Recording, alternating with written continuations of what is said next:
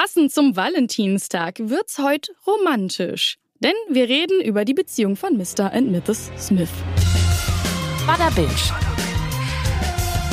Der Serienpodcast. Mit dabei sind heute Redakteur Timo. Einen wunderschönen guten Tag. Und wir haben hohen Besuch, denn hier sitzt noch eine Stream Queen mit uns am Tisch. Hallo. Das war die Stimme von Bea, die ihr auch hören könnt in ihrem eigenen Film- und Serienpodcast, eben mit dem Namen Stream Queens. Wo du auch schon zu Gast warst. Ja, und Daniel war auch schon da. Ja, stimmt. Ja. Ich äh, schnapp euch alle.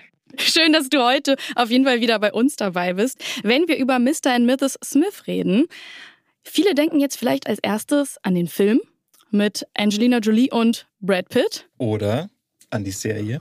Es gibt nämlich tatsächlich eine Serie von 1996, Nein. auf der, glaube ich, dann auch der Film wiederum Was? basiert hat. Mhm. Bin ich drüber gestolpert. Haben mir sogar die erste Folge angeguckt. Oh, bist du ja vorbereitet. Ja, ach, man verpasst nicht viel, wenn man sie nicht sieht. Ja. so. Es ist sehr 90s und auch schlecht gealtert. Wer waren da die Hauptdarsteller? Laut meiner kleinen Recherche Scott Bakula Scott Bakula. und äh, Maria Bello. Oh. Ja, also ich weiß nicht, ob, wie bekannt diese Namen jetzt heutzutage noch sind, aber ich glaube, man muss auf jeden Fall nicht die Serie anschauen, wenn man was von denen anschauen will. Also Die zu der Zeit waren die schon sehr bekannt. Ja? Ja, Scott Bakula und Maria Bello. Wenn, hm, doch, die kennt man eigentlich schon. Ja. Ist aber nach der ersten Staffel direkt abgesetzt worden. Ich glaube, sie haben nicht mal die Staffel fertig ausgestrahlt, sondern nur fertig produziert und dann Ja. ähm, direkt abge. Ja, ich habe mir ja zur Vorbereitung nochmal den Film Ja. angesehen. Ja. Wir können ja nachher mal dann ähm, darauf kommen, welche Gemeinsamkeiten es äh, zwischen dem Film, der anderen Serie und der Serie gibt, über die wir Ja. heute reden. Ja. Die acht Folgen ähm, sind schon erschienen auf ähm, Prime Video. Das heißt, um unsere Meinung hier wirklich kundtun zu können, kann es hier und da auch ein bisschen spoileriger werden. Und ja, es ist die Serie Mr. Mrs. Smith von und mit Donald Glover. Genau. Äh, auch dieses ganze Ensemble, was man so ein bisschen von Atlanta auch kennt, sind ja auch wieder alle damit äh, dabei. Mhm. Steven Glover hat nicht so viel geschrieben, habe ich gesehen Eine in den Folge. Credits. Genau, also Mhm. ursprünglich schreibt er ja immer hauptsächlich die Sachen, die dann, ähm, ja, diese ganzen Donald Glover Sachen halt, Atlanta, die Mhm. Kurzfilme. Ähm, das war jetzt deutlich größeres En- Ensemble, was da dahinter steckt und auch andere Leute, die mal Regie geführt haben, die das auch geschrieben haben. Ähm, aber es hat natürlich trotzdem komplett die Handschrift von Atlanta, finde ich. Also Hm. äh, ja, Look, Vibe, Inszenierung, schon sehr viel, sehr, sehr ähnlich. Habt ihr beide Atlanta geguckt? Ja. Ich leider nicht, nein. Aber dafür habe ich euch ja hier sitzen. Okay. ja, dafür war ja Bienenschwarm, die Serie, die Donald Glover letztes Jahr rausgebracht hat, äh, in Mhm. meiner Serien-Top 10 des Jahres. Die habe ich nicht gesehen. Ist die, kann die was? Ja. Ja. Also auch für, für Atlanta-Fans. Okay. Weil es schon, äh, also um jetzt nicht zu viel darüber zu reden, weil wir wollen ja über Mr. und Mrs. Smith reden, aber äh, es ist genau an den richtigen Stellen hat man schon Ähnlichkeiten. Das ist auch so ein bisschen weird manchmal. Mhm. Mhm. Ja, äh, Donald Glover hatte die Idee zu der Mr. und Mrs. Smith-Serie nicht alleine, sondern zusammen mit äh, Francesca Sloan. Und ähm, ja, die beiden haben auch zusammen das Drehbuch für die erste und für die letzte Folge geschrieben. Die war auch äh, Produzentin, glaube ich, davor bei Atlanta. Ah. Also die kommt auch Mhm. irgendwo teilweise aus diesem Ensemble raus. Ursprünglich ist diese Serie ja von Donald Glover und Phoebe Waller-Bridge. genau zusammen entwickelt worden. Nur dass sie dann ausgestiegen ist, weil es kreative Differenzen gab. Und das war aber schon, das war noch während der äh, Schreibphase. Also es war nicht während der Produktion, sondern sie ist halt äh, vorher ausgestiegen. Deswegen weiß ich auch nicht, ob das wirklich so ein großer Trouble war, wie es dann immer erzählt wurde von Nachrichtenseiten. Oder ob die halt wirklich einfach sehr verschiedene Ansichten hatten und dann gesagt haben, hey komm, ähm, lassen, wir, lassen wir mal sein. Ich frage mich nur jetzt im Nachhinein, worüber haben die gestritten? Äh, er hat es tatsächlich erst vor kurzem nochmal in einem Interview beantwortet. Also Donald Glover, weil das wurde ja total ne, typisch Medien sonst wo hingezogen, als wäre das jetzt so ein krasser Ehestreit, als hätten sie quasi Ja. den Mr. und Mrs. Smith-Film persönlich erlebt. Aber das stimmt natürlich nicht. Ich glaube, die sind auch privat befreundet und Ja. sind das immer noch.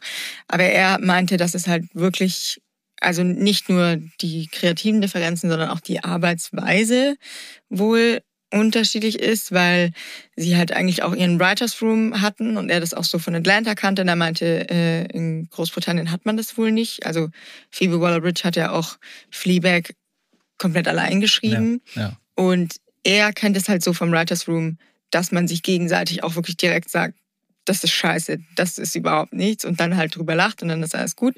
Und das hat, äh, meinte er, hätte er sich nie getraut bei ihr. Und ja, das ist, man muss halt auch wissen, das sind Künstler, die sind, egal wie cool die rüberkommen, die sind ja schon auch alle sehr stolz in Ja, ihrer Arbeit. Vor allem, wenn du halt mal sowas abgeliefert hast. Genau, und das ist ja, beide sind ja wirklich in ihren respektiven Serien oder werden durch ihre respektiven Serien sehr stark gelobt und haben auch einen sehr eigenen Stil und eine eigene Erzählart. Und da ist es dann, glaube ich, wirklich schwierig. Ich will jetzt nicht sagen, dass die, dass da zwei Egos aufeinandertreffen, sondern dass halt wirklich zwei Menschen sind, die ihre Arbeitsweisen haben und eben auch ihre Ideen und die auch durchsetzen möchten. Und wenn das nicht geht, dann muss man halt irgendwann sagen, okay, nee, das wird nichts. Und er meinte dann, ja, aber sie meinte, sie würde es gern machen, aber es ist für sie auch okay, jetzt zu gehen. Und dann macht er das allein. Okay. Ja, ich hoffe, dass die beiden nochmal irgendwas. Ähm, also ich glaube, es ist Ja. wirklich schwer, die zusammenzubekommen, aber wenn sie es schaffen würden. Es wäre schon super interessant, ne? Ja. Also das war eigentlich auch so das Spannendste für mich, als es hieß, äh, dass die beiden zusammen Mr. und Mrs. Smith machen. Und sie Ja. hätte ja dann auch die Hauptrolle gespielt. Ja. Das finde ich auch interessant, dass sie dann nicht gesagt haben, okay, dann mach, schreibst du das allein und ich spiele halt noch mit. Ja. Aber ist dann vielleicht auch komisch, wenn du dir dann immer wieder denkst, "Hm, das hätte ich eigentlich Ja, eher so ja, gemacht und so und so. Das ist wahrscheinlich das Beste zu sagen, okay, nee, das war's. Und Maya Erskine ist ja dann auch ein, ein äh, ehrenvoller Ersatz. Ja. Die Folgen sind so 45 bis 60 Minuten lang. Also die erste und letzte sind die, sind die beiden längsten Folgen. Ähm, die davor sind so eine Dreiviertelstunde. Ist ja auch eher ungewöhnlich für Donald Glover, ne? dass das so eine längere Mhm. Folgen sind. Also Bienenschwarm, weiß ich, war so um die 30 Minuten. Atlanta genauso eigentlich. Ja, weiß ich gar nicht mehr. Ja, okay. Ja. Ich gebe euch mal ähm, eine kleine Zusammenfassung, also euch, den Zuhörern und äh, Zuhörerinnen. Ähm, und zwar die Charaktere von Donald Glover und Maya Erskine, die mit ihm zusammen eben die Hauptrollen besetzen, bewerben sich in der ersten Folge bei einer Geheimorganisation und durchlaufen ein Bewerbungsverfahren, bei dem Fragen gestellt werden, wie zum Beispiel, wie viele Menschen sie schon getötet haben und ob sie sich vorstellen können, ihr altes Leben hinter sich zu lassen.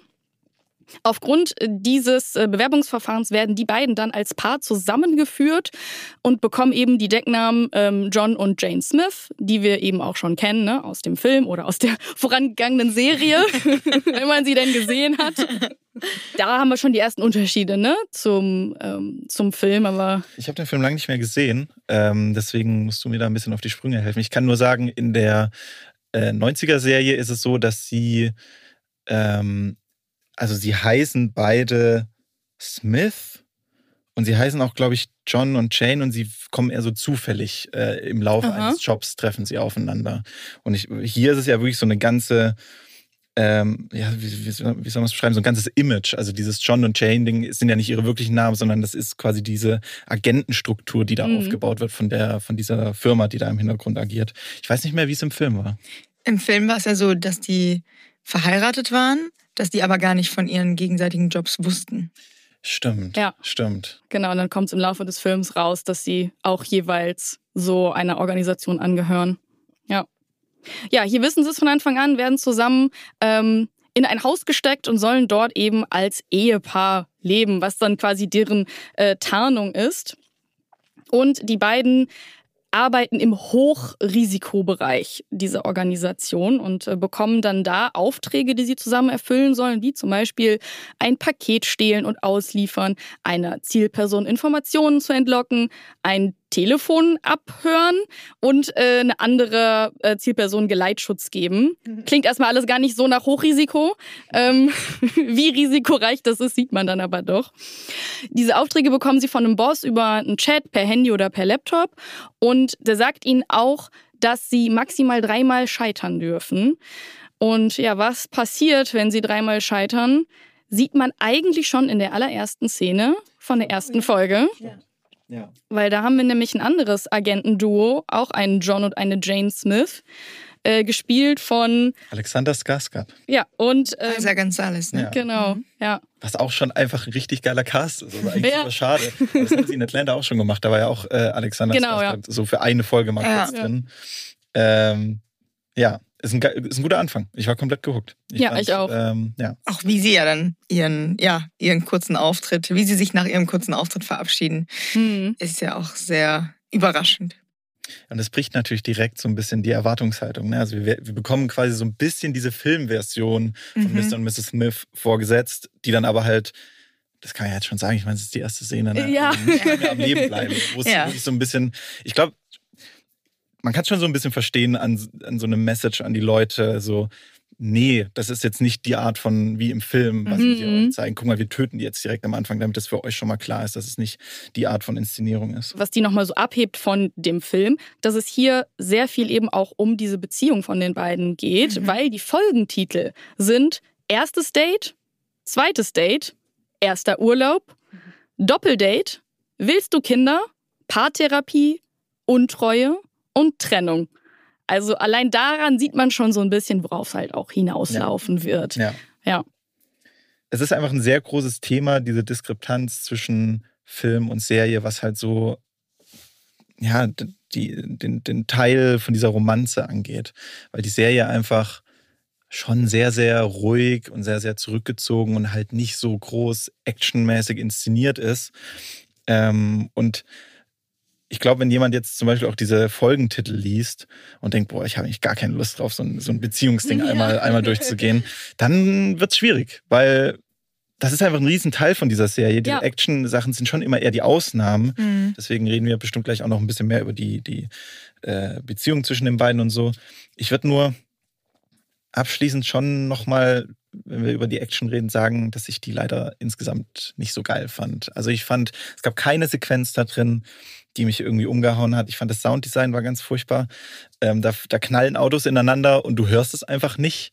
Hm. Ähm, die Schüsse und so, also Aber dass man die Schüsse nicht hört, das erklärt mir zumindest, warum niemand in der Nachbarschaft die Schüsse gehört Ja. hat. Weil das habe ich mich gefragt. Ja, dieses Haus auch muss wirklich die, die, am besten, das muss besser wie das Podcast-Studio hier Ja. abgedichtet sein.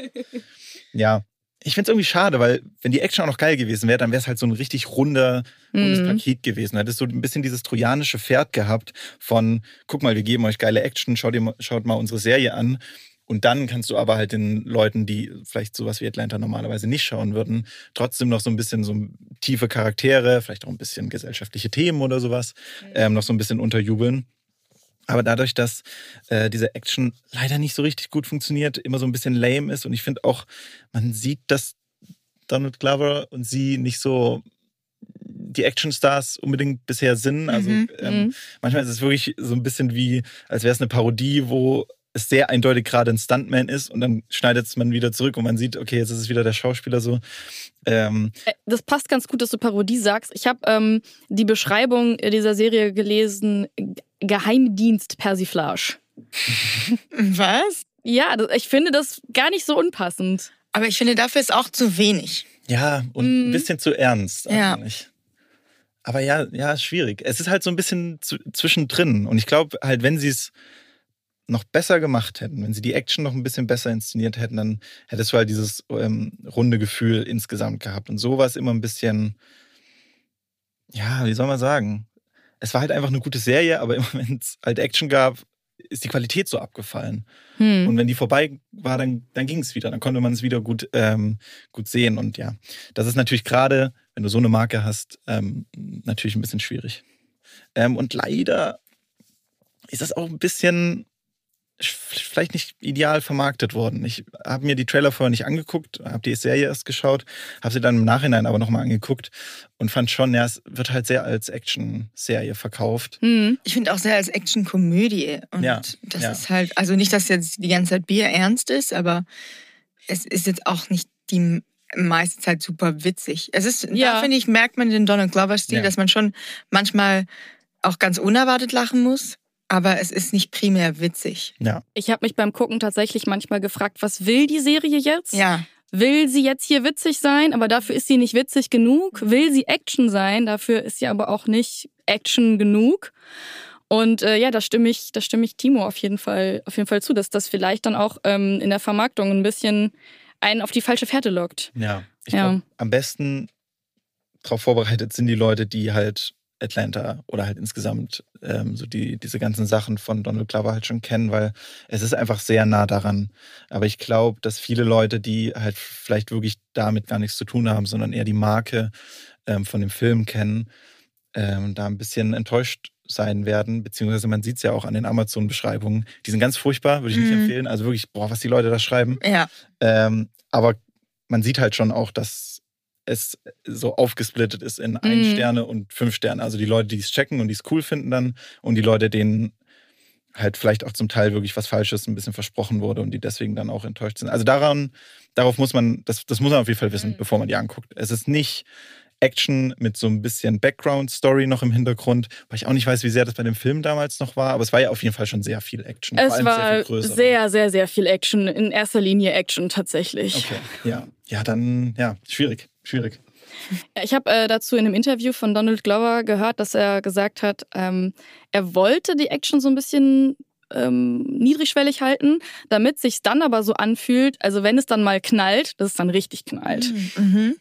Ja, also zum Beispiel die Explosion, die direkt in der ersten Szene, die kommt sehr unerwartet, also sehr, sehr unerwartet. Ne? Also sie liefern dieses Paket aus und äh, fragen uns alle, ja okay, das war's jetzt so, Mhm. Hä, das war jetzt der Hochrisikojob und dann gehen sie raus und das ganze Haus explodiert. ja.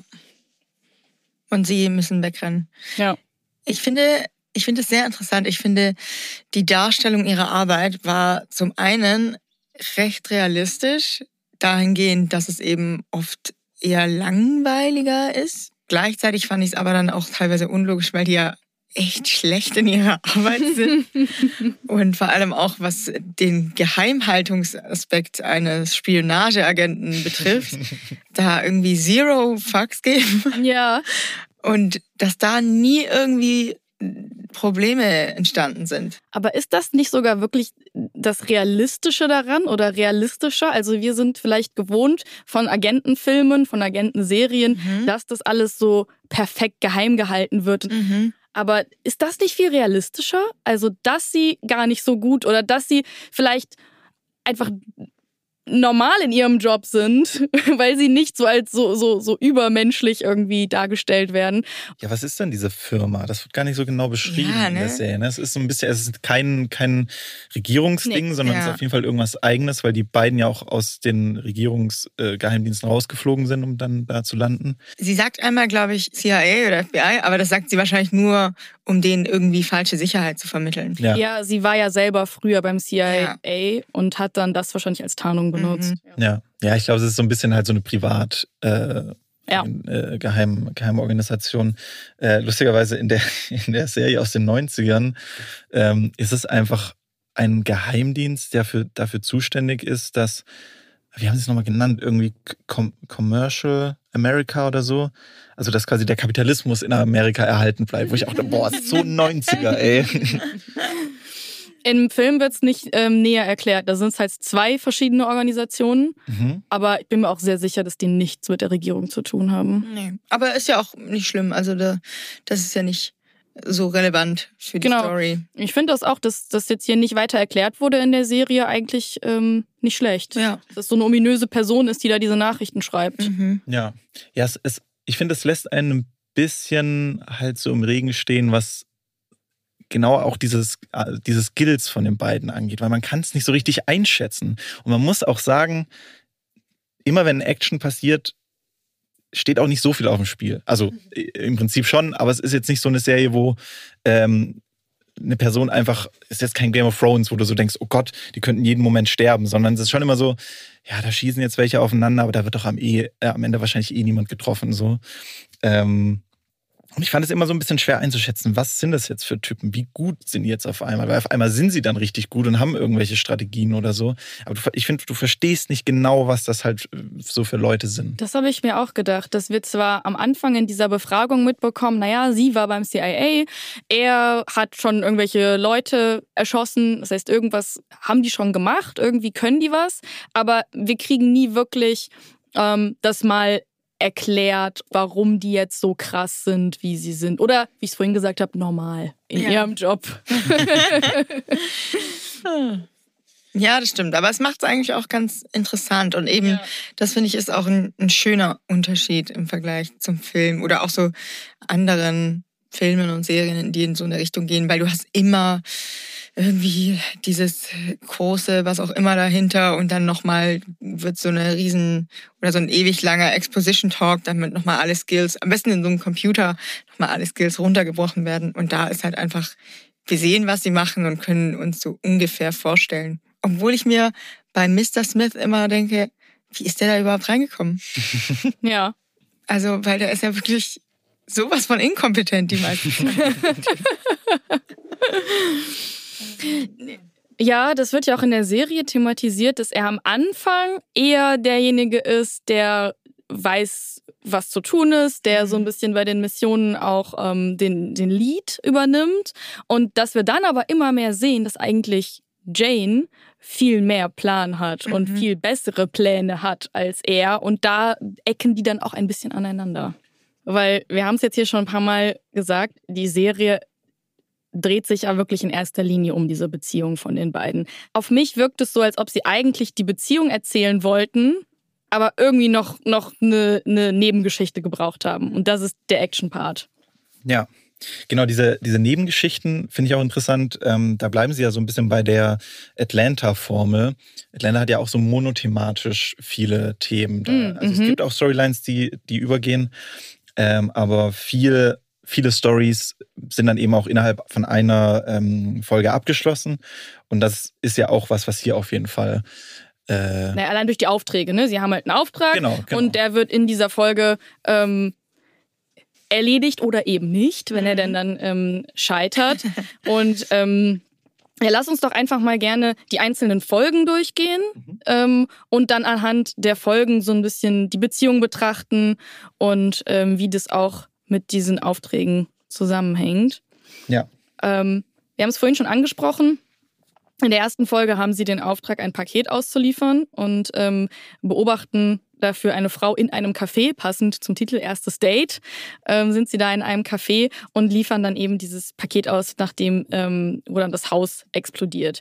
Und in der ersten Folge ist es ja noch so, dass die sagen, ähm, ja, das ist hier rein Business und hier wird nichts laufen bei uns, auf keinen Fall. Ne? Wir wollen hier einfach nur ein bisschen Geld verdienen und wir sind Geschäftspartner. Ja, ja. Ja, und da wissen wir alle schon, dass das Quatsch ist. Ja. Ähm, und dann spätestens in der zweiten Folge, beim zweiten Date, äh, wissen sie dann auch selber, dass das Quatsch ist. ist auch schön, was der Katalysator davon ist, ja, was sie zusammenbringt. ja, möchtest du es einmal erzählen? Was ist denn die, der, der Auftrag in der zweiten Folge? Also sie müssen ein Geständnis von einem Mhm. reichen Mann, der von John Turturro gespielt wird, holen. Und da sieht man schon direkt, okay, dieses allein nur Business funktioniert nicht wirklich, denn sie müssen sich besser kennenlernen, damit sie auch verstehen, was gewisse Mhm. Zeichen bedeuten, wenn sie nicht miteinander reden können, sondern Mhm. nur mit äh, den Augen sprechen. Weil, ja, wir haben, ich habe es gerade eben schon gesagt, die sind gar nicht mal so talentiert oder es passieren ihnen sehr viele mh, ja, Ungeschicke und da ist dann eben so, dass sie, soll ich das soweit schon sagen? Ja, also ich habe ja am Anfang gesagt, dass wir werden hier spoilern, weil wir anders können wir die Serie nicht besprechen. Okay, also dieses Serum, was ihn wohl dann super locker machen soll und äh, eben ihn, äh, ihm das nicht ermöglichen soll zu lügen, verabreichen sie ihm beide leider. ja, genau. Und sie hatten vorher noch die Aufgabe, ja, darauf zu achten, dass bloß eine Dosis Genau. verabreicht wird. Und äh, dann stehen sie vor dem Dilemma, naja, was machen wir denn jetzt ja. mit der Leiche? Ja. Und äh, ja, wie wir haben, glaube ich, alle Breaking Bad gesehen, der Leiche. Ähm, sollte man eigentlich in der Badewanne dissolven, auflösen? Die machen das anders, Ja. aber die Badewanne spielt auch mit rein. Ja. Ja, und das ist dann, wie du gerade gesagt hast, der Katalysator. Genau. Zusammen eine Leiche verschwinden lassen. Ja, aber Adrenalin ist ja tatsächlich. Das stimmt. Also auch alle, die jetzt hier zuhören und die noch einen Tipp für Valentinstag brauchen, ähm, einen Filmtipp, guckt keine romantischen Filme, guckt irgendeinen Horrorfilm. Ja. Weil da wird so viel Adrenalin ausgeschüttet und das und den, dann ist der, der neben euch sitzt, automatisch. Ja. Ja. Das ist wirklich, sind äh, dieselben äh, äh, Endorphine, die da Ja. durch den Körper dann gehen und man denkt sich sofort, oh mein Gott, bin ich verliebt? Deswegen Ja. machen die auch beim Bachelor immer so ein Bungee-Jumping-Zeug und Hubschrauberflüge und so ein Gedöns. Ah. Da ist dann direkt schon ein bisschen mehr Sympathie dabei. Oder man tötet jemanden. Nee, mach das bitte nicht. ähm, Genau, sie haben aber davor auch noch diese Szene, wo sie ähm, diesen äh, reichen Mann dann ja auch in so ein Zimmer locken und dann Stimmt. gezwungen werden, äh, so zwei Hunde zu spielen, die sich dann Mhm. gegenseitig ablecken müssen und Ja. sowas. Wo sie quasi, sie haben ihren ersten Kurs schon gezwungenermaßen vorher. Und ich glaube, dass die beiden Sachen Stimmt, also es ist auch quasi so beim zweiten Date geht's dann zur Sache. Ja. So, ne? Ja. Ja, Ja. ja, ja. Ja, ich fand die ersten beiden Folgen, ähm, was die Beziehung angeht, ähm, fast schon mit am besten, weil ich einfach Mhm. dieses so, was, was, was ist unsere Beziehung zwischen uns beiden? Man merkt ja so ein bisschen, ähm, äh, Donald Glovers Charakter will schon ein bisschen mehr auf jeden Fall oder ist auf jeden Fall offen dafür. Sie ähm, wird ja auch von Anfang an als, ähm, ich weiß nicht mehr genau, wie es beschrieben wurde, aber halt äh, jemand, der sehr wenig Emotionen hat und der sich sehr wenig für andere äh, Menschen interessiert, beschrieben. Und ja, dieses, wie sie da so rumspielen und so sagen, nee, auf keinen Fall. Und dann ist man aber halt doch gezwungen, irgendwie in so intime Szenen reinzukommen und dann ähm, schlafen sie auch ja erst in getrennten Zimmern und so. Und ich, ich, weiß nicht, ich fand das äh, sehr, sehr gut. Und das nimmt sich auch sehr viel Zeit. Mhm. Das ist was, was dann leider so ein bisschen ab Folge 3 alles sehr, sehr viel schneller geht. Ähm, Ja. Was dann leider nicht mehr so gut funktioniert aus meiner Sicht. Ja, Folge 3 ist der erste Urlaub, äh, den sie in äh, den Alpen verbringen. Mhm. In, äh, wie heißen die italienischen Berge? Do Dolomiten? Ja. Dolomiten? ja, Irgendwie natürlich, ja. Genau, in die Dolomiten. Mhm. Wow. Ja, und äh, da bespitzeln sie eine Familie im Nebenzimmer.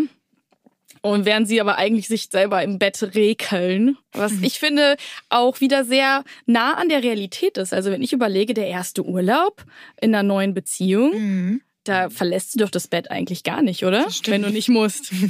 So ein fancy Hotel auch noch. ja. Aber sie sind ja schon, sie kommen da dann auch schon in die ersten Konfliktsituationen. Mhm. Also du hast ja. Auch was, was im ersten Urlaub passiert. Stimmt, stimmt. Genau, sie haben dieses Ehepaar und das widerspiegelt so ein bisschen. Also, ne, ich würde nicht sagen widerspiegelt, aber sie, ähm, sie finden auf jeden Fall, weil sie sprechen dann auch mit den beiden Personen. Sie trennen sich, äh, also physisch trennen sie sich voneinander. Die äh, sind an zwei verschiedenen Orten und treffen da eben quasi immer auf so ein bisschen das, den Gegenpart äh, bei, dieser, bei dieser Familie, die sie bespitzeln und ähm, können halt sehr gut connecten, weil sie zwischeneinander diesen Konflikt haben, ähm, können sie dann sehr gut äh, mit ihren eigentlichen Missionszielen auf einmal connecten und haben da, ähm, äh, ja, finden da, lernen da sehr viel dann eben dadurch. Da gibt's auch den ersten, die erste Andeutung darauf, dass Jane und John anders handeln, was die Missionen angeht. Also John entscheidet sich am Ende, ähm, eine der Zielpersonen zu retten, obwohl das nicht Teil der Aufgabe Mhm. war. Und das missfällt Jane an der Stelle schon. Ja. Ja, man merkt schon direkt, also ich finde, in den ersten beiden Folgen haben sie schon gut dargestellt, wer die beiden sind und wo die Unterschiede sind. Aber da sieht man es erst recht schon allein, als sie da frühstücken. Und für sie ist das eigentlich nur, damit sie die beobachten kann weiterhin. Und er freundet sich dann mit den Nebentisch Do- Deutsches Pärchen. aus Konstanz. Verboten sie.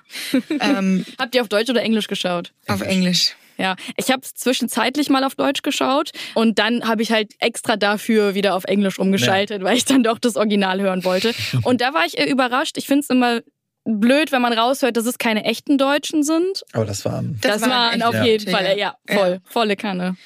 Das auf jeden Fall. Ja, und weil er eben, also es ist natürlich, das meine ich mit super unprofessionell. Du fängst doch nicht an, da Leute voll zu quatschen, Hm, wenn du eigentlich, und vor allem kein älteres Paar, da weißt du ja schon direkt, okay, die wollen reden. ja. ähm, nicht, wenn du, du bist ja immer noch bei der Arbeit, du bist ja in Bereitschaft, im Dienst.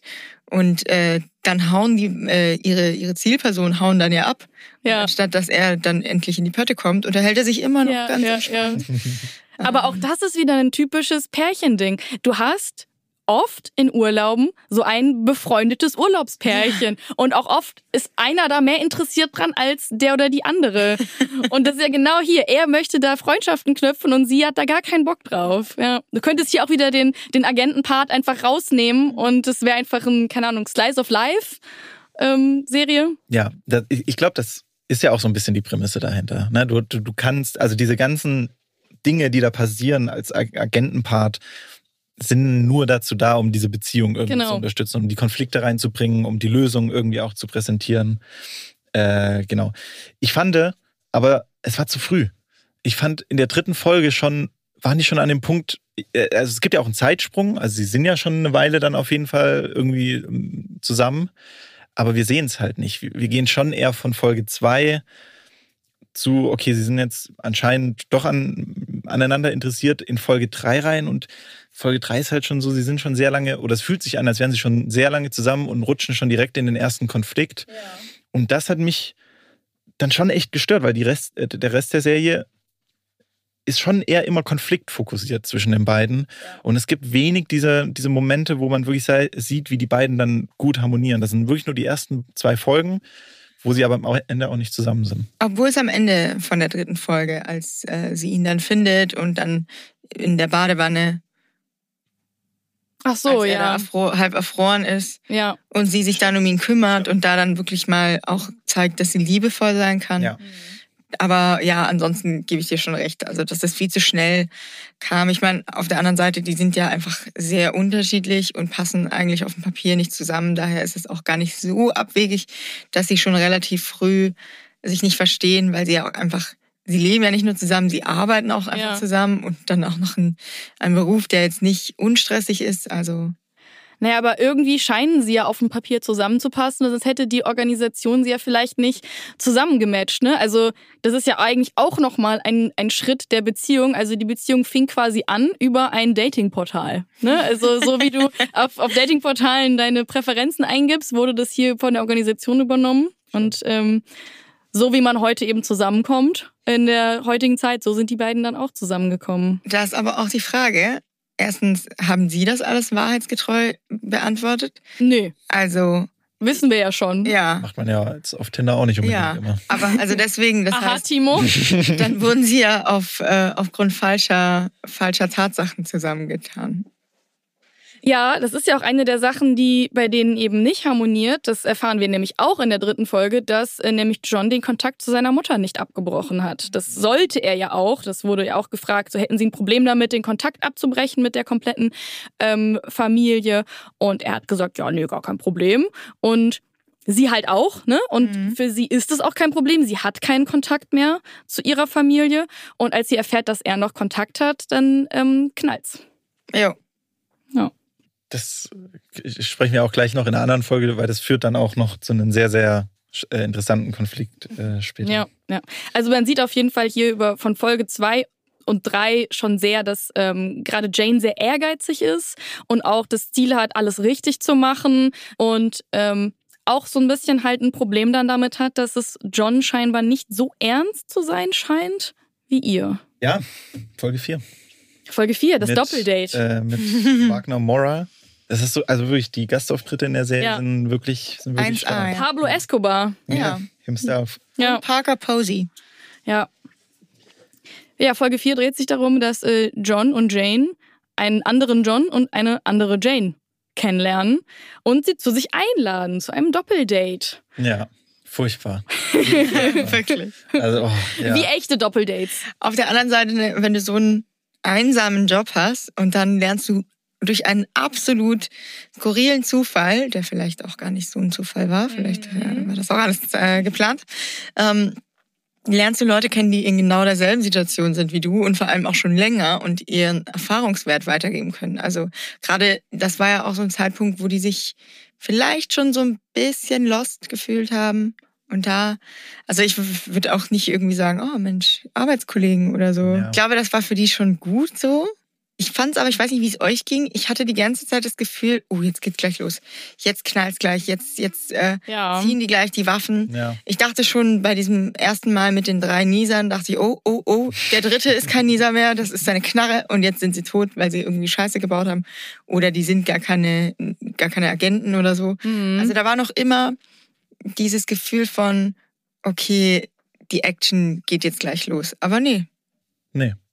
Ich meine, es bleibt halt bei diesem oberflächlichen Level, ne? Also, und das ist halt auch was bei solchen Doppeldates dann vielleicht auch mal passiert. Dieses, den ganzen Abend dann rumgesmalltalkt und dann Ja. Witze gemacht und dann macht man vielleicht auch Witze, die man im Nachhinein bereut, einfach weil man irgendwie in diese Situation reinkommt. Ist ja auch genau das, was da passiert.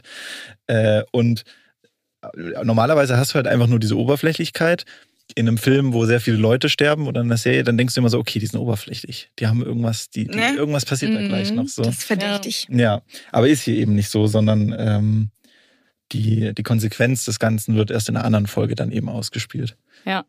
Naja, was hier noch interessant ist, dass halt äh, John und Jane, also die anderen John und Jane, ähm, nicht nur im Hochrisikobereich, sondern im super Ja. Hochrisikobereich arbeiten und äh, dass eben unsere John und Jane äh, da dann auch Interesse dran haben, ähm, wobei Jane wieder mehr als John, ne? weil Jane ja wirklich Interesse hat an ähm, Aufsteigen innerhalb von der Organisation und am, am Geld verdienen. Ja. Ja. Und John ja eigentlich schon überlegt, okay, sobald ich genug habe, höre ich auf, dann mache ich hier so einen super easy Job Hm, und äh, genau. gründe eine Familie. ja, ja, Sie ja. erfahren aber auch in der Folge, dass sie dann eben nicht so easy aussteigen können, Ja. weil sie gehen ja immer noch davon aus, wir machen uns hier gut Geld und dann war's das halt. Aber Auch da wieder, also wie dumm musst du denn sein? ja, Du glaubst ja nicht, dass du in so einem super extrem geheimen Ding arbeiten kannst. Dann, okay, danke Leute, ciao, krieg ich noch irgendwie ein Motivationsschreiben oder sowas von euch? Ein Zeugnis? Ja. Was ich aber auch wieder sehr cool fand, ähm, war dann am Ende von der Folge, äh, als John und Jane weg waren und John und Jane sich darüber unterhalten haben, dass sie die beide eigentlich super scheiße fanden. Ja. Sie, dass, Ja. Und auch, dass sie dann beide realisieren, so, warum haben wir, warum haben wir das gemacht? Ja, Warum warum, haben wir- wollten wir, dass die sich so gut fühlen? Ja. Warum äh, haben wir diese, diese Sachen gesagt? Warum, ähm, ja. ja. Und zwischendrin haben wir dann aber ja auch noch kurz diese Mission, die sie dann übernehmen von den beiden. Ja. Äh, super Hochrisiko. Das habe ich auch gar nicht verstanden, was Ja, das, fällt sollte. So ein bisschen, das fällt halt so ein bisschen raus und fühlt sich eher an nach. Sie haben die Folge geschrieben und dann gemerkt, na gut, da ist gar keine Action drin. Ja. wir Ja. brauchen irgendwas brauchen wir noch. Wobei die ja auch wieder komplett rausgeschnitten wird. Also es ist ja wirklich nur dieser Moment von, sie kommen dahin und dann geht's los, Hardcut, sie sind blutverschmiert und sitzen im Hubschrauber und sind auf, auf dem Rückweg gerade. Also ja. fand aber das, den Anblick, wie sie dann im Hubschrauber saßen und dieser Gesichtsausdruck von, von John ähm, war zum Schreien. Das stimmt, ja, Das war wirklich sehr witzig. Aber ansonsten war das schon seltsam. Ich habe da auch nochmal äh, zurückgespult, weil ich mir gedacht habe, habe ich jetzt irgendwas verpasst? Bin ich gerade kurz weggenickt oder was ist passiert? Ja, sie lösen es ein bisschen in der letzten Folge dann nochmal auf. Ja. Aber ja, ja. Ja. Aber wie gesagt, ne, man guckt die Serie nicht wegen der Action, sondern wegen dem Zwischenmenschlichen. Ja, was weitergeht mit dem Wunsch nach Kindern. Du hast es gerade schon angesprochen. John möchte eigentlich irgendwann mal aussteigen und eine Familie gründen. Und ähm, ja, die nächste Folge heißt Willst du Kinder? Was er auch total subtil äh, in der besten Situation das erste Mal anbringt, nämlich beim Sex. Was sagt er auf Deutsch dann? Ich, ich will dir ein Baby machen oder ja. Stimmt. ich will ein Baby in dich machen? Und dann sitzt du schon da und denkst dir so, uh, haha, schwierig, wenn das nicht abgesprochen war. Unangenehm. Also das, das ist ja auch voll der Abturner, wenn es nicht schon klar ist, dass Ja. beide das wollen. ja. Also wenn beide das geplant haben und beide das genau in dem Moment auch vielleicht deshalb Sex haben, go for it. Aber einfach so, einfach mal so ins Blaue hinein. Da siehst du auch in Janes Gesicht so, nee, nee. Ja, Und du hast aber das Thema natürlich auch konstant präsent in dieser Folge, weil äh, quasi die äh, monothematische Story von der Folge geht um einen Charakter, gespielt von Ron Perlman, wo man auch wenig darüber erfährt, wo er herkommt. Aber er ist halt ein riesiges Crybaby. Also er ist quasi eigentlich schon das Kind, um, den, Ja. um das sie sich in dieser Folge kümmern Ja. müssen. Ähm, was dann eben erst später, äh, also das Wort Kind kommt quasi erst später, aber man hat schon eine ganze Folge hinter sich, wo es eben nur darum geht, die beiden kriegen, müssen jetzt gerade mit einem Kind umgehen, nur dieses Kind ist halt äh, zwei Meter groß und äh, weiß ich nicht, 60 Jahre alt oder Ja. so. Ähm, aber ja, das, das, äh, das war geil. Also wie sie diese Verbindung dazwischen hinbekommen haben und man checkt es auch noch am Anfang nicht direkt. Aber das war habt auch ihr, perfektes Timing, wenn er immer wieder in den richtigen Momenten auftauchte, Mhm. wegen irgendwas Ja. zu jammern. ja, Ja, du hast mir die Zigarette versprochen. ja. Ich glaube, ich habe mich übergeben. Oder wie er sich in den, in den Streit mit, um die Immobilien dann auch einmischt einfach. Das war auch die lustigste Folge, finde ich. Ja, stimmt, aber ja. das ist auch ein Punkt, ne? Also äh, John kauft einfach dieses Haus, was ja einfach als Safe-Haus dient. Mein Gott, Ja. das sind Agenten, die brauchen Safe-Häuser. Dann Absolut. soll er sich halt irgendwo ein Safe-Haus kaufen. Und aber aber das, See, also könnte schlimmer ja, sein. genau. Ja. Aber das wird dann halt voll die, Dis voll die Diskussion, weil er natürlich Jane nicht in die Entscheidung mit einbezogen hat, ob jetzt dieses Haus gekauft wird oder nicht. Auch mit Sicherheit ein Thema, was viele ähm, Hörer und äh, Hörerinnen aus ihren Beziehungen kennen. Wenn einfach eine Partei eine Entscheidung trifft, die auch im Zweifel noch ähm, Geld äh, beinhaltet. Ja. Ja, gute Folge. Ich fand auch äh, Kummersee, ich habe glaube ich noch nie irgendwas gesehen, was am Kum- Kummersee gespielt hat. Oceans 12? Das spielt er? Mhm. Ach, das ist in Europa, ne? Mhm. Ja, ist zu lange her. Okay, aber dann habe ich schon mal was gesehen. Aber habt ihr Ron Perlman diesen senilen alten Mann abgenommen? Tatsächlich schon. Ich fand, er hat das gut gemacht. Also senil Ja, hatte ich nicht jetzt nicht, senil. weil, also, aber ich glaube, ich schätze ihn, in meinem Kopf ist er, glaube ich, auch noch deutlich jünger, als er eigentlich ist. Hm. Aber er, ist, er wirkte zu fit. Aber ich fand es trotzdem gut. Genau, ich fand auch, er wirkte zu fit. Weil also, man muss halt irgendwie so, so einen Vergleich zu einem Baby und du kannst ihn ja jetzt auch nicht so, ja, man, das wird, glaube ich, senil sein, ja, was am ehesten als Parallele dargestellt wird. ja. Also, cooler Auftritt von ihm, aber ja, ich fand auch, Hat dich dass nicht er. abgeholt. Nee, Krass, okay. ja. Nee, ich hatte, ich hatte komplett bekommen. Ja, der Also ich- wirkte auf mich auch wirklich zu fit, wie Bea das gerade gesagt hat. Okay, Also, ja. dass er da jetzt irgendwie eine Mauer nicht runterspringen kann, das konnte ich ihm nicht glauben. Und dass er sich dann dabei noch einpisst, so aus Angst. Ja, okay, das, das, das, war, das war ein bisschen viel, ja. Ja. ja, Aber ich fand, ich fand, ja, doch, ich hab's ihm schon, ich hab's ihm schon eher abgenommen, ja. ja. Es hat auf jeden Fall Spaß gemacht, ihm zuzuschauen. Eine Parallele ähm, zum Thema ähm, Kinder und Familien sehen wir auch noch, die ähm, müssten ja dann mit ihm über den See einmal rüber Mhm. und bitten eine andere Familie, die in ihrem Boot über den See zu bringen. Und da habe ich mir gedacht, ihr könnt doch jetzt nicht eine Familie mit einem Kind bitten, Ja. euch Stimmt. über den See zu bringen, wenn ihr verfolgt werdet von Leuten, die euch erschießen wollen. Ja. Also, ob ich den beiden ein Kind geben würde, weiß ich nicht. ja, Eher nicht, dann lieber Ron Perlman. Ja, Er ist ein Baby.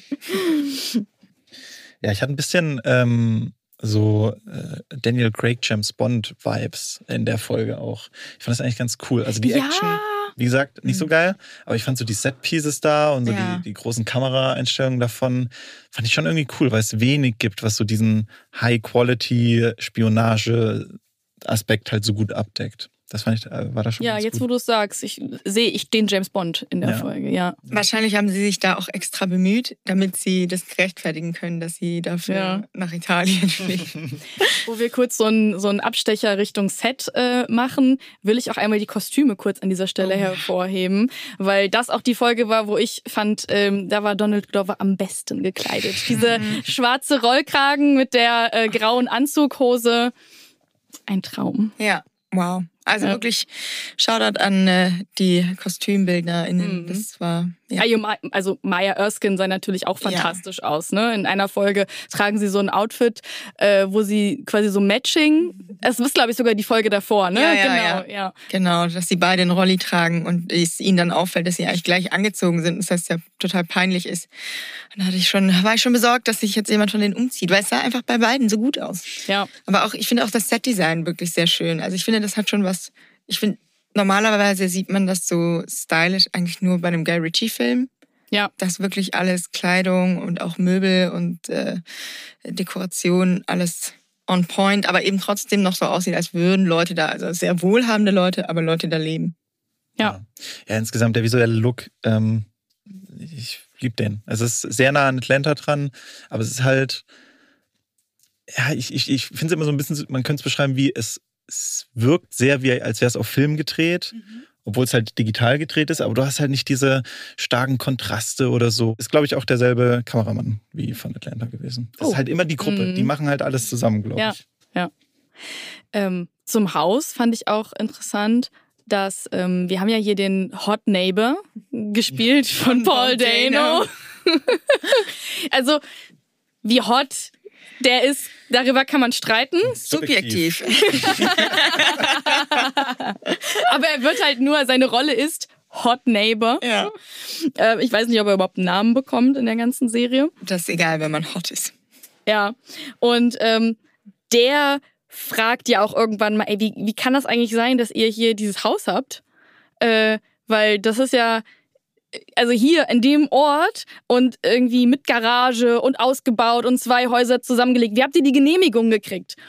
Und das fand ich auf so einer Metaebene total witzig, weil das ja in vielen Filmen und Serien einfach als gegeben gesetzt Mhm. wird. So, ja, die haben halt so ein geiles Haus, die haben halt irgendwie die geilen Karren und das ist einfach so. Also das äh, fand ich schön, dass das hier angesprochen wurde. Und ja, klar, das ist irgendwie eine Geheimorganisation. Also es gibt schon, man kann sich das schon zusammenreimen, wieso sie diese, dieses Haus haben.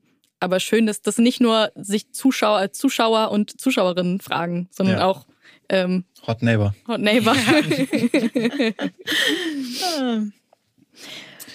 Ja, Folge 6. ja, genau. Folge 6. Ähm, die Paartherapie-Folge. Hm, Mit Sarah Paulson als Therapeutin. Ja. Also wir hatten jetzt ne, Sarah Paulson, hatten wir Ron Perlman, ähm, dann hatten wir Alexander Skarsgård, Paul Dano. Ähm, hattet ihr, wusstet ihr vorher, dass der Cast so umfangreich ist? Weil für mich war es in jeder Folge eine Ja. Überraschung Ja. und auch eine richtig coole Überraschung. Ja, es ist, es ist so eine gesunde, so ein gesunder Cast. Es ist nicht so der typische Cast, dass dann irgendwie Stimmt. Angelina Jolie auf einmal auftaucht oder so, sondern es sind so, so alles so Schauspieler, die halt richtig gut sind, aber vielleicht jetzt nicht so die Top-Schauspieler, die man normalerweise kennt. Ja, ich hatte, es- also ich hatte den Trailer gesehen und da sieht man auch ein paar von denen.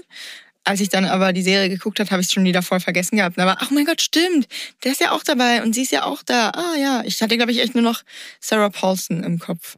Aber Ja. sonst. Und ähm, Sharon Horgan hat mir sehr gut gefallen. Sharon Horgan ist vor allem durch so eine Serie, die auch auf Amazon Prime zu sehen ist. Die heißt Catastrophe heißt die Serie. Ah. Aber auf jeden Fall spielen sie und Rob Delaney da ein Paar. Die Serie ist richtig witzig und dadurch wurde sie eigentlich so einem, der breiten Masse bekannt. Und ich dachte, dass er dann wieder der Typ, also dass er auch ihr Mann ist, weil der, der sieht auch ähnlich aus. Und dann dachte ich schon, oh Gott, wie cool sind die da zusammen, so ein kleiner Wink auf die Serie. Ich habe sie zuletzt in Massive Talent gesehen. Da hat sie doch die Ach, Frau stimmt, von sie ist die Frau von Nicolas Nicolas Cage. Cage. Ja, das wäre natürlich auch witzig gewesen, wenn wir Nicolas Cage jetzt hier als Mann gehabt. Er hätte auch äh, die Ron Perlman-Rolle übernehmen können. Oh, spannend. Aber ist vielleicht auch ganz gut. Der wäre vielleicht zu, ein zu großes Gesicht gewesen. Cool war es ja auch, dass ähm, Donald Glovers Mutter die Mutter Nein. gespielt Oh. hat. Wirklich? Das wusstet ihr nicht? Nein. What? Oh mein Gott, Das wie ist cool. Seine, seine Mutter gewesen. Oh mein Gott, sie hat's richtig gut gemacht. Ja, wirklich. Ja, Wow. ja. Ha, Wie, nein, das wusste ich nicht. Das ist ja nice. Ja. Ah, das ist der schönste Trivia des Tages heute. Und ich habe auch äh, in dem Interview gehört, dass ähm, Donald Glover Maya Erskine gefragt hat, wie das denn so ist und wie sie das findet, weil sie hat ja auch schon mit ihrer Ja, echten Mutter. 15. Genau, ja. Ja. Und da haben die sich drüber ausgetauscht, Mhm. bevor sie das gemacht haben in der Serie. Ja, Ach, das ist ja witzig. Hat sie wirklich gut gemacht. Ja. finde ich auch, ja. Bei Pen 15, ähm, die Serie von Maya Erskine, wo eben ihre Mutter ihre Mutter spielt, wusste ich das auch nicht. Und da hat die eine relativ große Rolle. Und Hm. es ist auch wirklich richtig gut. Es Ja. ja. auch sehr viele schöne Momente zwischen den beiden. Aber auch da, ich dachte mir schon so, ich meine, gut, Donald Glover ist ein super guter Schauspieler, aber das hatte schon so was sehr Vertrautes und Intimes zwischen den beiden. Also Ja. zwischen ihm und seiner Mutter. Was halt auch sehr gut passt, weil die Rolle ja ganz klar, äh, ganz früh schon klar macht, dass er einfach eine sehr starke Bindung zu seiner Mama hat. Ja. Ja. Ja, zurück zur Paartherapie. Ja, ich, ich fand, ich will nicht so viel sagen, weil ich fand diese Folge leider nicht sehr gut. Ich fand sie sehr, sehr anstrengend. Naja, also es ist ja, ähm, die Paartherapie gibt's ja so auch in der, in dem Film. Ähm, und es ist eigentlich im Film so eine Art Rahmen. Also es beginnt mit der Paartherapie, ähm, es gibt zwischendurch nochmal einen Schwenk zur Paartherapie und dann eben am Ende wird nochmal drüber gesprochen. Und auch Sachen, die irgendwie am Anfang äh, wird im Film gefragt, ja, wie oft habt ihr denn überhaupt noch Sex? Und am Ende sagt ähm, ähm, Brad Pitt zu dem Paartherapeuten so, frag mich mal, wie oft wir Sex Ja, haben. stimmt. Mm, ja, Ja. Genau, so platt ist es hier nicht. Ähm, und äh, ja, es geht schon. äh, Was ich eigentlich interessant finde jetzt an, an dieser Paartherapie-Folge ist, dass die beiden natürlich auch ihren Beruf, den sie gemeinsam ausüben, hier in Metaphern beschreiben. ähm, also sie geben sich als Softwareentwickler und Entwicklerin aus, die zusammenarbeiten und dann wird halt alles, was sie irgendwie in den Folgen, die wir bis dahin gesehen haben, erlebt haben und wo sie aneinander geeckt sind, zusätzlich zu einem neuen Fall, den wir eben in dieser Folge sehen, ähm, über so Metaphern beschrieben. Ähm, was ich, was ich sehr witzig finde, tatsächlich. Ja, das ist so ein bisschen entlarvend, weil ich würde sagen, Paartherapie kommt hier nicht sehr gut weg. Also es ist schon so ein bisschen, man merkt, dass man schon so ein bisschen zeigen will, ja, okay, eigentlich ist es nur oberflächlich und so. Eigentlich mal wollen die Leute nur Cash machen, damit sie sagt, ja, auch jedes Mal danach immer noch so bitte. Den Venmo. Ja. Genau. QR-Code, ja. Ähm, deswegen glaube ich, genau, ist das so ein bisschen so ein, so ein Aspekt des Entlarvenden. Ähm, weil es gibt ja, sie sagt ja dann auch, also die Therapeutin sagt ja dann auch irgendwie, ähm, nehmen Sie nicht alles so ernst, es geht ja nicht um Leben und Tod. So. Ja. Es ist halt, ja, es sind halt wirklich einfach nur ähm, oberflächliche F äh, Floskeln. Mhm. Ich hatte aber auch ein bisschen das Gefühl, dass die Folge vor allem ja dafür da war, um Zeit und Länge zu schaffen. Also weil das ja dann, äh, sie haben ihre Beziehung bis dahin nochmal Revue passieren lassen und da sind ja auch Dinge dann vorgefallen, die wir vorher noch nicht gesehen haben. Und ich hatte das Gefühl, um nochmal darzustellen, okay, es sind jetzt wieder ein paar mehr Monate vergangen oder Wochen, wie auch immer. Das ist eh so ein Ding, dass man nie so richtig weiß, wie viel Zeit vergangen ist. Ja. Das wird an einer späteren Folge nochmal zum Problem. Das werd ich noch mal, werd, da werde ich es nochmal ansprechen. Ja, und man hat dann auch wieder so eine sehr krasse Konfliktsituation zwischen den beiden, wo sie dann zusammen äh, jagen gehen, aber halt eine Person jagen. Äh, und das war auch wieder, das fand ich schwierig, weil du hast kaum eine Einführung irgendwie gehabt, kaum Exposition. Äh, und dann sind sie direkt in so einem krassen Streit.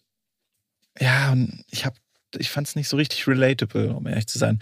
Ist euch auch aufgefallen, dass im Laufe der Paartherapie die beiden immer ein Stück weiter auseinandersitzen? Ja. Ja. Und ähm, am Ende, am, beim letzten Therapietag, ist ja eigentlich noch gar nichts geklärt bei denen. Ja. Also die gehen da nicht raus mit einem, ähm, hey, jetzt sind wir wieder äh, super in love und so, sondern eigentlich hätten sie nächste Woche wieder einen Termin gehabt, um das weiter zu resolven. Und dann finden sie raus, dass die Therapeutin die ganze Zeit die Therapie aufgenommen hat. Was natürlich nicht geht, wenn da zwei Geheimagenten bzw. Agentinnen sitzen. Und dann zünden sie ihr Haus an. Ich glaube, in dem Moment, wo das rauskommt, setzt sich äh, Donald Glover auch wieder ein bisschen näher an sie ran. Ah. Also es gibt einen Moment, ich weiß nicht mehr, ob es genau der Moment Mhm. war, aber wo er sich wieder so, weil er sitzt ja so ganz in der Ecke Ja. hinten und dann in dem einen Moment kommt er wieder so ein Stückchen nach vorne. Ich glaube, das kann das sein, dass das dann wieder so ein bisschen das verbindende, der verbindende Ja. Moment ist. Ja. Und vielleicht auch, dass er so ein bisschen auf sie baut, dass sie jetzt eine Lösung finden muss. Ja, das ist ja auch so ein unterliegendes Ja. Thema die ganze Zeit. Wer called die Shots? Mhm. Ja, ja vor allem in der Folge wird es ja. Ja. auch dann äh, von ihr Ja. thematisiert. Genau, aber dann endet es, wie gesagt, damit, dass sie ähm, gar nichts eigentlich äh, gelöst haben und dann aber auch nicht mehr zur Therapie gehen können. Und dann äh, sind, dann ist halt wieder so dieser Zeitsprung irgendwie da, weil dann Mhm. starten wir nämlich in der nächsten Folge, die Untreue heißt, damit, dass äh, Jane zu äh, Beth geht. Das ist jetzt äh, Michaela Michaela Cole, Cole, mhm. genau. Äh, die kennt man aus. Ähm, I May Destroy You und Black Mirror, ja. ja, Und Chewing Gum, ihre eigene Serie. Die lief ganz lange auf Netflix und dann haben die es einfach rausgenommen. Das ist echt gemein, weil die war richtig gut. gibt's die noch irgendwo anders? Ich glaube nicht. Also, Ich schau mal. vielleicht kann ich dir nachher Ja. nach dieser Aufzeichnung sagen, wo. Ja. ähm, genau, das beginnt dann damit, dass Jane zu Beth hingeht und äh, sie ausfragt nach, äh, nach John, weil es mutet dann halt auch so an, als ob John hier eine Affäre hat. Mhm. Ja. Bis man dann eben erfährt, dass es halt auch wieder nur eine Mission ist, quasi die. Ja. Aber ja, es ist eine Mission, aber der Konflikt ist schon real auf jeden Ja. Fall. Also die beiden sind, also sie ist schon, sie findet es nicht cool, was er gemacht hat da. Ja, Und und es auch wieder zeigt, wie unprofessionell John ist. Und dass er sich da wieder ein bisschen von seinen Gefühlen leiten lässt und nicht einfach sagen kann, das ist mein Job und ich muss der zwar jetzt nahe kommen, aber eben nur beruflich. Ja. Ja. Genau, er zögert das ja auch ein bisschen raus. Ne? Also der einzige Grund, warum Jane dann auch dahin geht, ist ja, weil das ihr wieder zu lange dauert. Ne? Er, genau, das war, das fällt mir jetzt erst wieder ein. Das war ja so ein bisschen das, was sie aus der Paartherapie mitgenommen haben, zu sagen, jeder soll mal so ein bisschen sein eigenes Ding machen, weil zusammen arbeiten und zusammen eine Beziehung führen ist halt schwierig. Das ist vielleicht auch wieder das, was relatable ist an der Paartherapie-Folge. Ähm, und jeder soll mal so sein eigenes Ding machen und sie entscheiden sich eigene Missionen zu machen. Und dann geht ihr das aber nicht schnell genug, weil er dann irgendwie einen Monat braucht für seine Mission. Äh, und dann mischt sie sich eben ein und findet es nur auf dieser Weise halt heraus, dass es da eben zu Untreue gekommen ist, äh, wie die Folge heißt. Sie ist aber in der Folge auch schon ein bisschen mehr.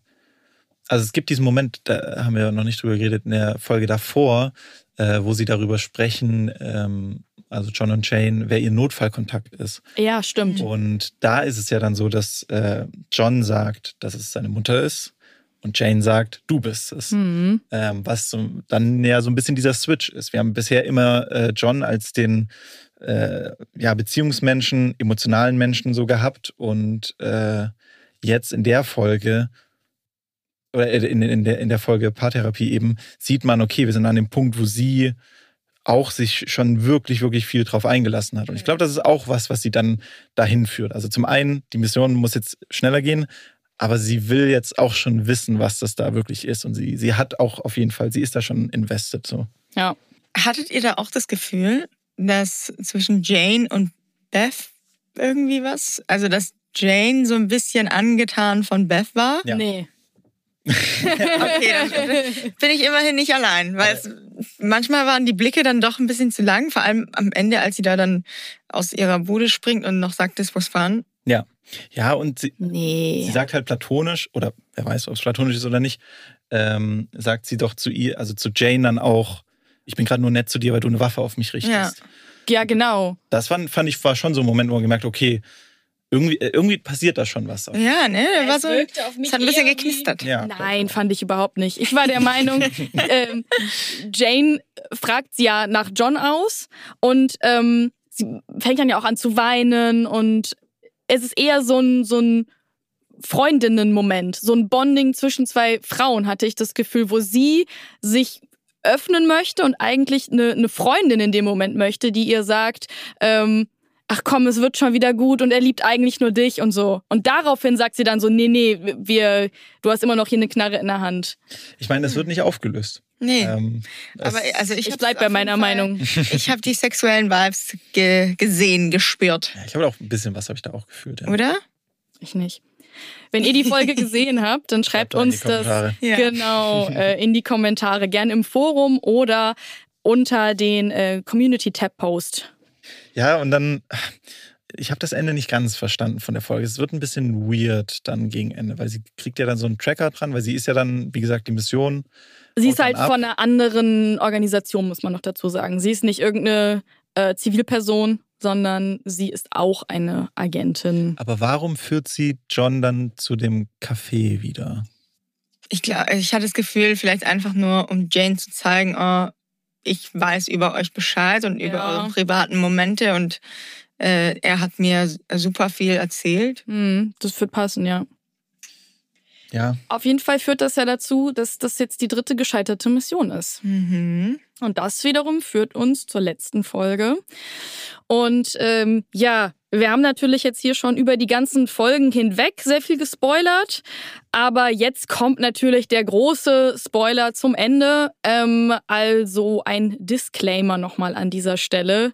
Wenn ihr bis hierhin durchgehalten habt, jetzt wäre der Moment, an dem ihr noch auf Pause drücken und dann wiederkommen könnt, wenn ihr die letzte Folge auch gesehen ja, habt. hoffentlich nur die letzte Folge, nicht noch nichts, weil sonst wirklich schon sehr viel gespoilert bekommen. Das wäre aber auch stabil, wenn hier jetzt irgendjemand zuhört, hat gar nichts gesehen und der sagt, nee, mm, mm, jetzt gucke ich erstmal noch alles.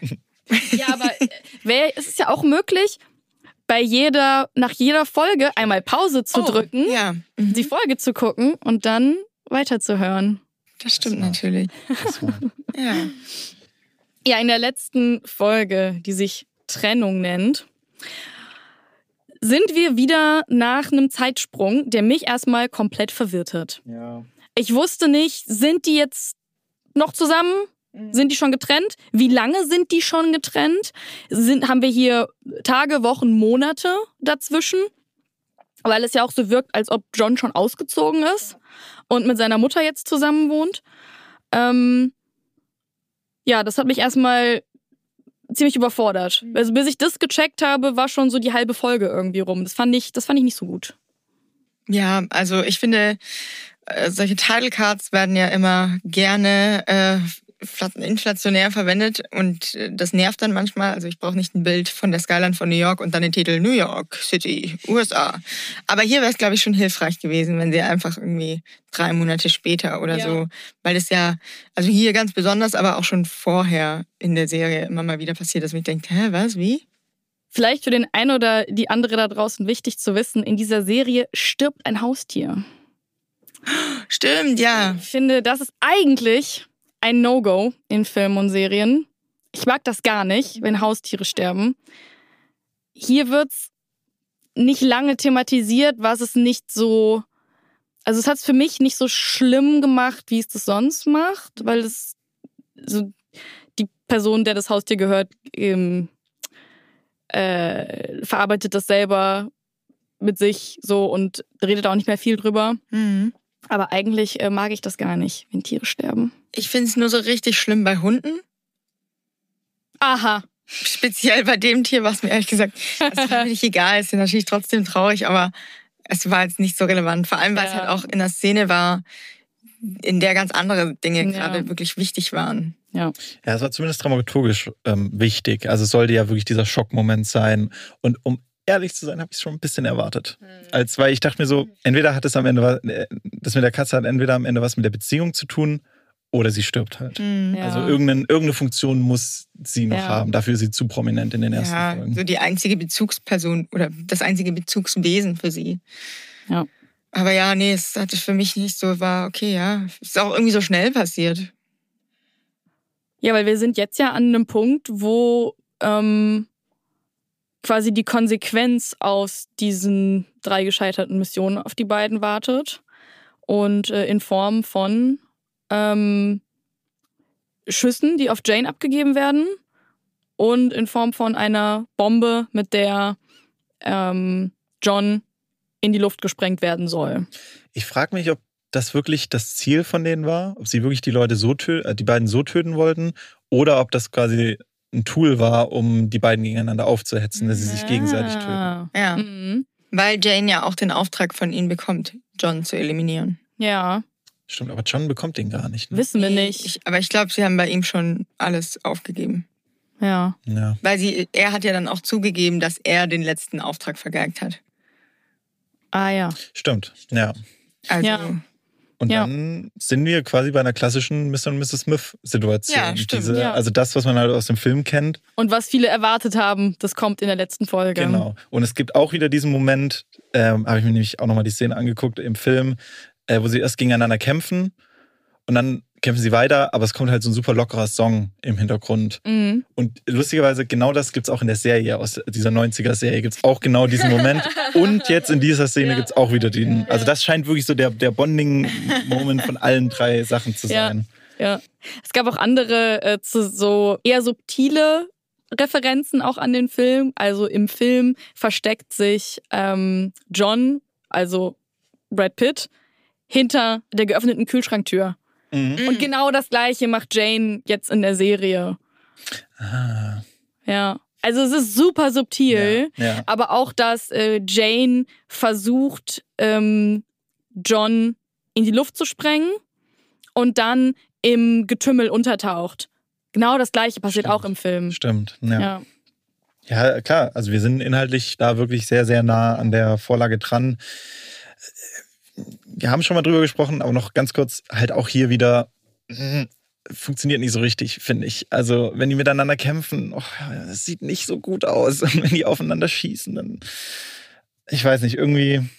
sind nicht so schöne Choreos. Nee, nee. Uns auch alles, ja. ja, gut, aber die Choreos, ich habe lieber das aus der Serie als die Choreos im Film, weil die sind komplett drüber. Ja? Also wirklich komplett, komplett, komplett drüber. da ist es ja so, dass sie dann am Ende noch irgendwie ge geambusht werden von so ähm, wirklich quasi 100 Agenten und sich zusammen gegen diese Agenten zur Wehr setzen müssen. Und natürlich, die kriegen nicht mal einen Streifschuss ab und tanzen sich so durch, die, durch den Kugelhagel, führen da quasi schon ein Paartanz auf im, in der Mitte auf einer Tanzfläche.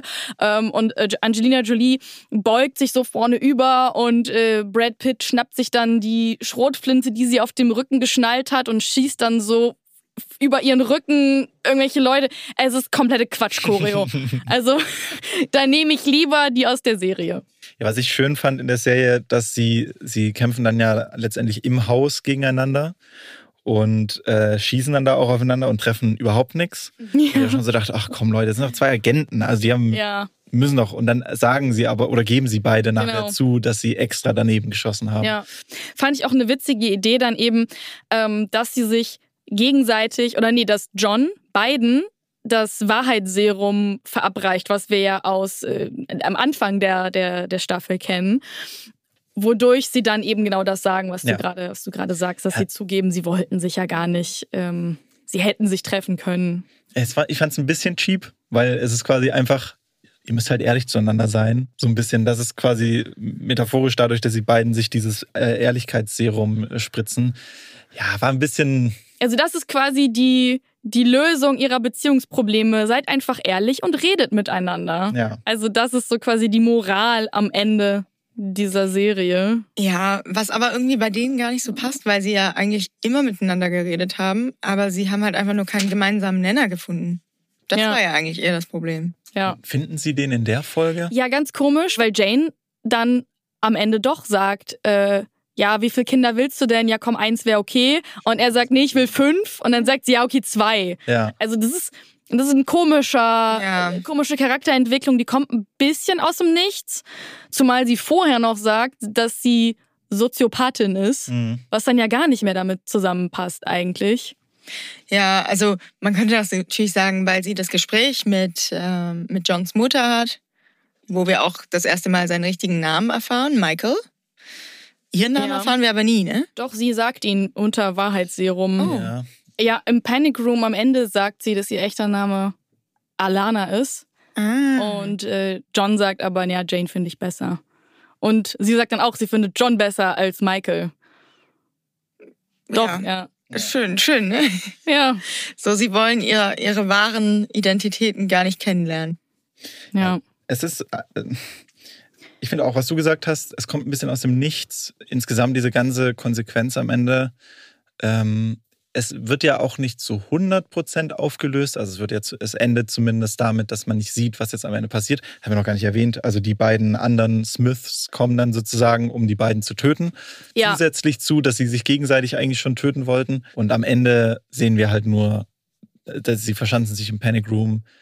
Und die letzte Szene ist ein Shot von außen, wo man nur sieht, dass geschossen wird, aber wir wissen nicht, wer jetzt. Ich genau. meine. Wir wissen aber, dass also John ist am Verbluten und äh, kann deswegen nicht weg. Und Jane sagt, sie geht jetzt da raus und klärt das. Und wir wissen auch, dass der andere John, also der in Anführungszeichen böse John, äh, sein Augenlicht verloren hat. Also er ist jetzt, mit ihm ist auch nicht mehr viel zu machen. Also es ist jetzt eigentlich nur noch die andere Jane gegen unsere Jane. Und dann sind eben diese drei Schüsse, wo man nicht weiß. Ist das kann ja wirklich alles sein. Ja, ist natürlich ein Ende, mit dem du dir alle Möglichkeiten offen lässt und sagen kannst, das war immer nur als eine Staffel geplant, mhm. ähm, weil wie soll das weitergehen? Die sind ja hier tot. Mhm. Ähm, du kannst aber genauso gut sagen, naja, sie hat die halt erschossen und John zum Arzt gefahren und ähm, jetzt leben sie glücklich und zufrieden. Und aber wie würde es dann, das würde mich jetzt interessieren, eurer Meinung nach, mit einer zweiten Staffel äh, weitergehen. Also was kommt nach Trennung? Ähm, wäre jetzt die, die nächste erste Folge Kind? Schwangerschaft? Schwangerschaft, ja. Kind? Nee, ich würde sagen Schwangerschaft, Hochzeit, Kind. Ach, Hochzeit, ja. Ja, ja halt, ja, wahrscheinlich geht's dann. Aber sie sind doch eigentlich schon verheiratet, Mr. und Mrs. Smith. Stimmt. Oh ja, stimmt. Ja, dann ja, aber dann halt so eine, eine richtige, richtige genau. genau. Eine romantische Hochzeit. See. Die Folge heißt ja auch nur Hochzeit. ähm, sie sprengen eine andere Hochzeit.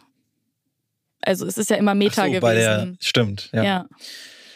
ja. Ja, wahrscheinlich wird es dann so weitererzählt, aber es, es, es fühlt sich schon irgendwie sehr Das wäre sehr erzwungen für eine zweite Staffel, Ja. wieder solche Folgentitel aufzumachen und äh, die Geschichte auf diese Weise weiterzuerzählen. Und ich glaube, sie haben das schon auch ein bisschen so geschrieben, dass man jetzt auch nach einer Staffel dann halt wirklich sagen könnte, okay, das war's. Ja. Also du hast ja auch schon so ein bisschen so ein Circle drin auf jeden Fall.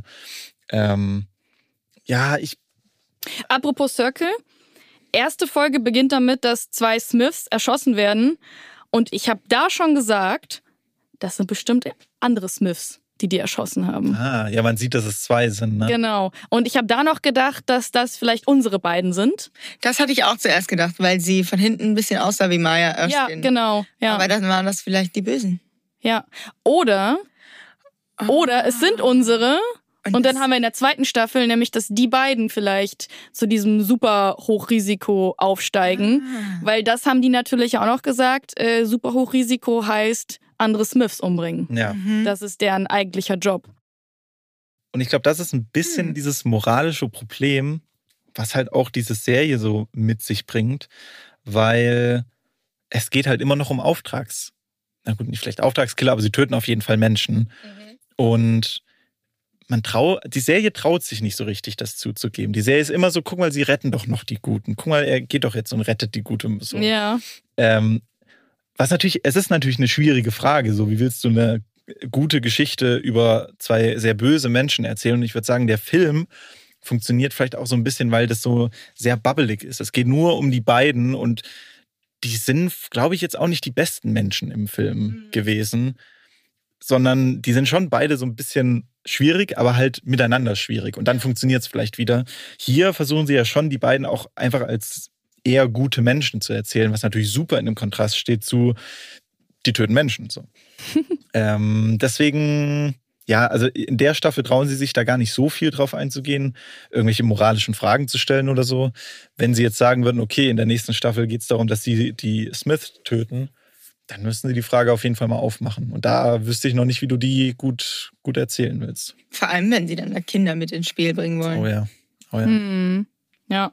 Naja, die anderen Smiths könnten ja Kinder erschossen haben. Naja, auf der anderen Seite äh, werden sie ja nur belangt, wenn sie die Aufgaben nicht erfüllen. Also wenn sie den Auftrag kriegen, Kinder zu erschießen und es nicht machen, dann werden sie ja eigentlich die Guten, die anderen Smiths. Aber das fand ich auch wieder interessant, dass sie nach drei Fails sagen, jetzt müssen die weg. Weil, also, wenn das super gravierende Fails sind, okay, wer kategorisiert da jetzt, was gravierender Fail ist und was nicht, ne? Aber du hast da dieses Agentenduo, was du sorgfältig gecastet hast, zusammengestellt hast, die funktionieren auch zusammen, die haben schon zig Aufträge zusammen erledigt und haben jetzt drei Fails. Also eliminierst du die und musst dann neue Leute casten. Ja, wobei die super Hochrisiko äh, Smiths, die hatten ja noch gar keinen Fail. Also vielleicht sind wirklich einfach die Stimmt. beiden, unsere Protagonisten, einfach nicht gut. Und die hatten Ja. ja, wenn man ungefähr, naja, mitrechnen können wir ja nicht, weil wir keine genauen Zeitangaben haben, aber es sieht schon so aus, als hätten sie innerhalb von einem halben, vielleicht einem Jahr es geschafft, drei Fails zu Ja. bekommen. Hm. Zumal ja auch der allererste Auftrag schon nicht funktioniert. Der Der zweite, zweite. der zweite, Entschuldigung, ja, der zweite Auftrag. Ja. Worauf ich gar keinen Bock hätte bei einer zweiten Staffel, wäre ein Rachefeldzug gegen die Organisation. Ja, Das wäre so klischeehaft. es wäre auch viel zu wenig für eine komplette Staffel. Aber es wäre das Einzige, wo du moralisch vielleicht dann Ja. die noch als gut behalten kannst. Aber muss ja eigentlich auch nicht sein. Also es gibt doch genügend Serien, die auch gut sind und erfolgreich sind, bei denen äh, die Hauptfigur nicht heldenhaft unterwegs ist. Ja. Ja, du musst halt nur dann auch das so inszenieren Ja. und dich halt trauen, das Ja. so zu inszenieren. Das haben sie halt noch nicht gemacht. Ja, da stimme ich dir absolut zu. Mein letzter Punkt, bevor wir hier das Outro abfeuern, dreht sich um das Outro und das Intro der Serie. Es gibt eine Sache, die besprechen wir hier sonst nicht. Die hat mich echt genervt. Das ist die Schriftart, die sie benutzt haben. Ja, das ist weird. Ne? Die war so ein bisschen Comic-mäßig. Ja. ne? Ja, das ist die Grotesk Remix. Ähm, also man muss dazu sagen, mein Freund ist Kommunikationsdesigner und ich habe das selber auch studiert und wir haben die Serie zusammen geguckt und wir haben jeden Abspann geflucht über diese Schrift, warum sie die genommen haben. Und dann haben wir uns die nochmal auch angeschaut und es ist eigentlich eine coole Schrift. Ähm, aber man muss sie anders einsetzen, unserer Meinung nach. Ähm, vor allem sollte man wirklich Groß- und Kleinbuchstaben nehmen und sie nicht nur in Versalien schreiben, weil dadurch sieht man halt, die hat so ein, so ein Ungleichgewicht drin. Also gerade die Gs zum Beispiel, die laufen oben viel länger über den Buchstaben hinaus, was so Mhm. wirkt, als ob das so umkippen könnte. Ja, hat mir nicht gefallen. Ist nicht sogar die Promo oder die, also wenn du Amazon öffnest oder im Ist Trailer. eine andere Schrift. Genau, hatten sie sogar eine andere. Ja, die, die wiederum finde ich sehr cool, die Ja. andere Schrift, die sie für den Titel benutzt haben. Ja, ich fand sie auch weird. Ich fand sie aber nicht so schlimm wie die Fargo-Abspannschrift. Die finde ich bis heute auch immer noch, das geht einfach nicht. Das ist PowerPoint-mäßig Oh, sieht das ja. aus, wenn da der Abspann kommt. Jetzt, wo du es sagst, ja. Ja. Naja, naja. Ja, bei welchen Serien gefällt euch denn die Schrift vom Abspann nicht?